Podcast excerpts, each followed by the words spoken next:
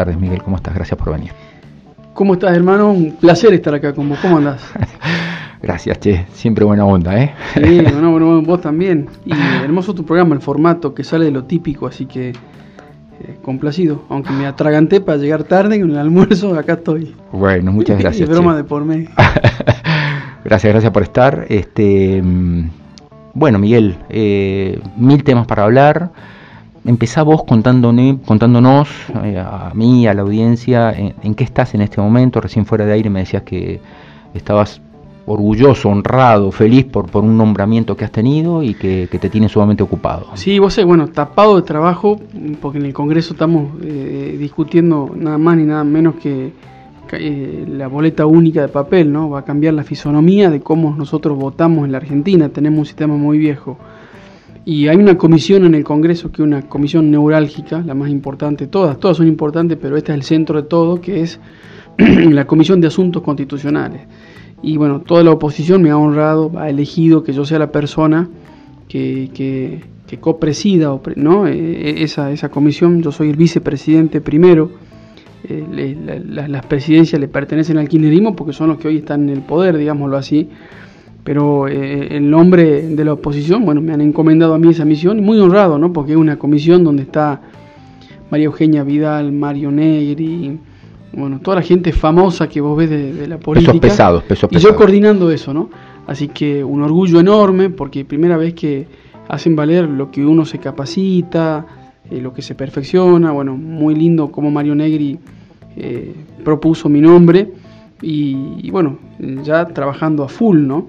Muchos del otro lado nos dirán, che, ¿a mí de qué me sirve en la vida cotidiana que, este chico nos cambie o, el Congreso discuta el sistema electoral? Estamos discutiendo de todo, pero lo que queremos es un sistema electoral más transparente, justamente para los que están del otro lado ahora escuchándonos, no le sea una valla inflanqueable el sistema electoral para meterse en la política. Por ahí de pronto un taxista que en este momento nos está escuchando, eh, antes él tenía que pagar su boleta, su publicidad, sus cosas. Era imposible acceder a la, peli, a, la, a la, política. Bueno, esto va a hacer que el sistema sea más flexible, ¿no? Entonces, bueno, estamos trabajando en eso, Carlos. Qué interesante. Sí, sí. Eh, ¿Cómo va a ser efectivamente o a qué aspirás que sea el cambio efectivo? Digamos, ¿con qué nos vamos a encontrar? Ahora ya se... Y la siguiente pregunta va, tiene que ver con lo, que, lo relacionado al bueno, al armado electoral, tanto oficialista como de oposición, y los roles de cada uno, pero ¿con qué nos encontraríamos puntualmente a partir de ahora? Mira, nos vamos a encontrar con un sistema, yo tengo una dualidad, porque acá en Salta se está modificando también el sistema, no me gusta lo que está proponiendo el sistema para la modificación de Salta. En Salta vamos a contramano de la nación. Mientras en la nación avanzamos, yo siento que en Salta retrocedemos. Y creo que es un error. Yo creo que, ¿En, qué, sentido retrocedemos, eh, Miguel? bueno, en, Salta se quieren eliminar las pasos bajo la excusa de, ahorrar dinero, eso es falso, pero es un argumento que ante la desesperación de la gente, ante el hambre que es real, pesa mucho. Pero yo no creo que por modificar... Es muy popular la medida, por así decirlo. exactamente, pero yo no creo que eliminando las pasos se elimine el hambre, la pobreza y demás, ¿no? Es más, yo creo que el gobierno, si se pondría eficiente con los gastos, no habría necesidad de manosear el sistema. Eh, y sobre todo en el momento en que estamos, porque mm, yo siento que la política hoy juega con fuego, ¿no? Este, y, por qué te digo esto, Carlos? Porque eh, hoy la inflación hace estragos, ¿no? Eh, hoy, no hay bolsillo que aguante, no hay bolsillo que aguante ni de la clase media, ni de la clase media bien plantada, ni hablar de los sectores más humildes que están muy, muy mal. Entonces, claro, cuando eh, vos imaginate eh, cuando empezamos a hablar de política y cosas, la gente quiere tirar todo por el cielo, esa es la verdad. Y lejos de eso, yo veo que tenemos un gobierno mm, que, que, se están peleando entre ellos, Alberto y Cristina, eh, bueno, sí. vos ves que se odian. Son, dos. Claro, y, dos partidos diferentes. Y una irresponsabilidad porque que, se pelee la oposición, vaya y pase, pero que, se pelee el piloto y el copiloto, ¿no? En el medio del vuelo, del plan de vuelo Encima la Argentina no es que está navegando eh, eh, por, vientos tranquilos, surcando un cielo celeste. Yo te pongo una metáfora, hoy la Argentina es, eh, es un avión que está de punta mirando el piso a 20.000 metros de altura, a 20.000 pies de altura, a toda velocidad, y la tripulación peleándose, O sea, calcula cómo puede llegar a terminar esto. Por eso digo, estamos jugando con fuego, ¿no?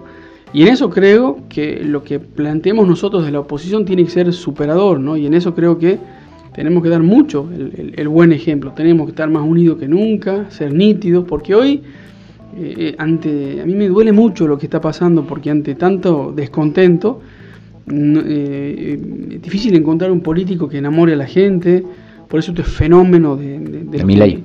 De mi ley, de los que vienen de afuera, de los que hacen política degradando la política, mm. ¿no? Y eso en definitiva es muy mentiroso, porque una vez que te metiste, subiste al ring, vos también sos un político más. Y en eso, eh, bueno, yo creo que la política necesita ni gente nueva ni gente vieja, necesita historias buenas de vida, historias honestas de vida, eh, honestas moralmente, honestas intelectualmente. Yo veo que hemos caído en un pozo ahí, ¿no? ¿A qué se refiere la reta cuando dice que el próximo presidente no le van a bastar 100 días, sino 100 horas? ¿Qué quiere decir con eso? Que yo creo que, eh, eh, a ver, yo, yo, es muy difícil interpretar eso, pero yo muchas veces eh, lo, escuché a la reta decir que no va a alcanzar con nosotros solos, que creo que el próximo presidente que venga va a tener que tomar medidas drásticas, ¿no? La Argentina hoy como está no puede aguantar el sistema de subsidios que tenemos. Este, salta, ya no lo aguanta. Entonces tenemos un, gobierno central que únicamente tiene puesta la mirada en la capital federal y la provincia de Buenos Aires y los demás problemas eh, parece Carlos que no importan, si no miremos la falta de gasoil que hay acá en Salta hoy, eh, el transporte para, eh, te diré que más, más por, por torpezas de la nación que por errores de la provincia, aunque el gobierno provincial también tiene sus errores y sus cosas, pero hay una política macro allá arriba que nos hace mal. Bueno, yo sé que es tedioso cuando a la gente, que en este momento creo que debe estar sonando a muchos que nos están escuchando la panza de hambre, pero también son oportunidades de, replantearnos en qué país queremos vivir cada vez que se arma esto de una nueva elección, ¿no? Es una nueva oportunidad este, que nos enfrentamos, así que eh, eso nos tiene que tener entusiasmados. Es, claro tu mensaje y, es de alguna manera alentador la perspectiva de un cambio, digamos, pero también hay que decir que eh, los, los, gobiernos opositores, eh, que hoy vos estás dentro de uno de ellos, y recuerdo al doctor Raúl Alfonsín, al doctor Fernando de la Rúa, a Mauricio Macri, con una impronta empresarial que nos imaginábamos que nos podía dejar algo nuevo eh, distinto no han logrado eh, cristalizar eh, sus promesas de campaña y su, mm, su impronta, lo que muchos esperábamos de ellos. ¿Crees que puede aparecer una figura que efectivamente le haga una oposición fiel? Porque es verdad que el piloto y copiloto se están peleando, pero también ¿qué hace la otra parte? Pues es que, Carlos, yo veo que por primera vez la Argentina, el salteño común, el argentino común, el que no hace ni vive de la política, por primera vez se plantea eh, si es por acá o es por allá. ¿Y, qué te quiero decir con esto? Está, está, polarizada la cosa, más polarizada la cosa. No, a ver, ¿cuál es la, tu idea? No, no, no, pero ¿qué te quiero decir? Que por primera vez eh, yo eh, veo, voy al almacén y veo que el comerciante me dice, che, ya no queremos mantener más planes sociales. A mí sí me interesa la gente que no puede laburar, pero quiero que, que el Estado este, aplique esto inteligentemente, que sean planes laborales, de reinserción laboral, no planes simplemente sociales. Primera vez que un tipo de la calle te plantea eso, y un mm. tipo que se le adelanta al Estado encima. Mm. Entonces cuando, eh, o, no quiero más este sistema de subsidio, cuando la gente en la calle, en el pleno, te plantea eso, algo ya cambió. Y cambió también desde la perspectiva, para decirte, de presidentes que han fracasado, mira las diferencias. Macri después de mucho tiempo de democracia, fue el primer presidente no justicialista en terminar un mandato. Eso usted habla de, que también la sociedad se pone tolerantes con uno e intolerantes con otro, que a algunos no les deja pasar ni una coma, ni un semáforo en rojo, y a otros les permite que se roben todo. Macri fue el primer presidente en terminar un mandato. De la Rúa, cuando se cayó, cuando se cayó, renunció, lo que sea, Carlos, para que te des una idea, él en el, Banco Central tenía 50 mil millones de dólares. 50 mil millones de dólares. Tenía en verdes, ¿no? Eh, en plata material. No tenía inflación, no tenía estos niveles de pobreza y, había muy poca desocupación. Este presidente no tiene un solo dólar guardado, eh, tiene papelitos nada más. Mirá lo que te digo, eh, mirá las diferencias, la gente cómo fue intolerante con una persona que tenía más o menos abarrotada la cosa, era, sí, muchos errores cometió de la Rúa, todo, pero lo que te digo es que Mirá cómo le tolera algunas cosas a uno y a otras cosas no se las tolera a otro. Este, pero insisto, yo vuelvo a creer que, la gente ya está, eh, está en otro carril y muchas cosas de, de las que estamos pasando hoy la gente ya no las quiere volver a vivir. ¿no? Entonces, digo, eh, este tiempo nuevo que se abre eh, tiene que verse con sinceridad. Me preguntabas de mi ley y es un tipo que yo lo mido medio cruzado pero él está capitalizando, digamos, un poco el descontento de, un sector y de otro tradicionales en Argentina, lo está capitalizando mi ley, indudablemente. Difícilmente llegue a ser presidente de la nación, pero digamos, él, bueno, se está llevando una parte en este momento. Yo creo que nosotros tenemos una, sociedad eh, con razón para estar totalmente insatisfecha.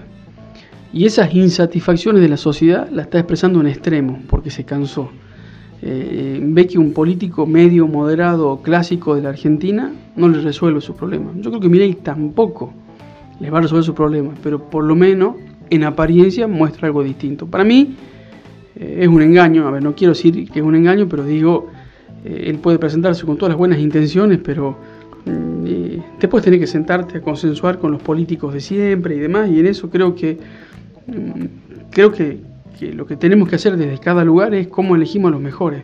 La sociedad tiene un, enorme desafío en estos tiempos, Carlos, que es que separar la, traja, separar la paja del trigo, del político bueno al embaucador. Mm. Y en eso creo que no es todo de un solo color. Yo, no te digo que todos los peronistas son malos, que todos los radicales son buenos. Yo creo que la sociedad tiene que hacer un zarandeo en este momento y ver qué queda. Ay, cómo se nos pasa el tiempo. Nos quedan dos minutitos, Miguel. Te hago la, última pregunta. Em, los anteriores diputados de tu partido eh, que realizaron proyectos, que dejaron ideas, que dejaron algunas cosas en cuestión, ¿vos estás, has tomado la sartén por el mango y estás continuando con alguno de los proyectos comenzados por los anteriores diputados? Hay, hay un banco de proyectos en el Congreso y se me viene a la memoria un proyecto de Martín Grande, que es la importación legal de la hoja de coca. Salta tiene un gran agujero negro fiscal a raíz de eso, eso sería un principio. Con Biela no he podido trabajar mucho, pero con Virginia Cornejo, con Martín Grande, incluso con diputados que hoy no están, ¿no? como por ejemplo Pablo Cosino, Javier David, yo he tomado cosas de ellos. Y lo lindo, eh, Carlos, es que, es encontré buena recepción de ellos. ¿no? Cuando levanté el teléfono y digo, che, necesito esto, acá estoy, este, te ayudo en esto. Encontré, en ese sentido, gracias a Dios, yo no vi grieta en Salta cuando se trató de elaborar, ¿no? Perfecto. Bueno, mira, me hubiera gustado preguntarte un poco por el armado de la coalición opositora, por tantas otras cosas, no nos queda el tiempo, pero... Bueno, vengo la otra semana, tranquilo. La otra semana. Tenés siempre la puerta abierta aquí en Radio Festa. Gracias, Miguel. Gracias, Carlos, muy amable. Eh, gracias por tu tiempo.